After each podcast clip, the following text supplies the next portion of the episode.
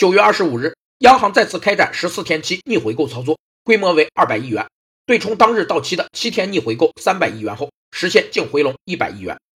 逆回购是指央行向一级交易商购买有价证券，并在约定的未来特定日期将有价证券卖给一级交易商的交易行为，是央行向市场上投放流动性的操作。简单的说，逆回购是主动借出资金获取债券质押的交易，此时投资者是接受债券质押、借出资金的融出方。逆回购的本质是一种短期贷款，虽然其安全性较高，但也有三个较低的风险：一是机会成本风险，如果其他投资收益率更高。则逆回购存在机会成本损失。二是系统性风险，经济萧条时，所有投资产品收益下降，逆回购也不例外。三是银行系统风险，当担保的券商倒闭时，逆回购可能无法收回本金。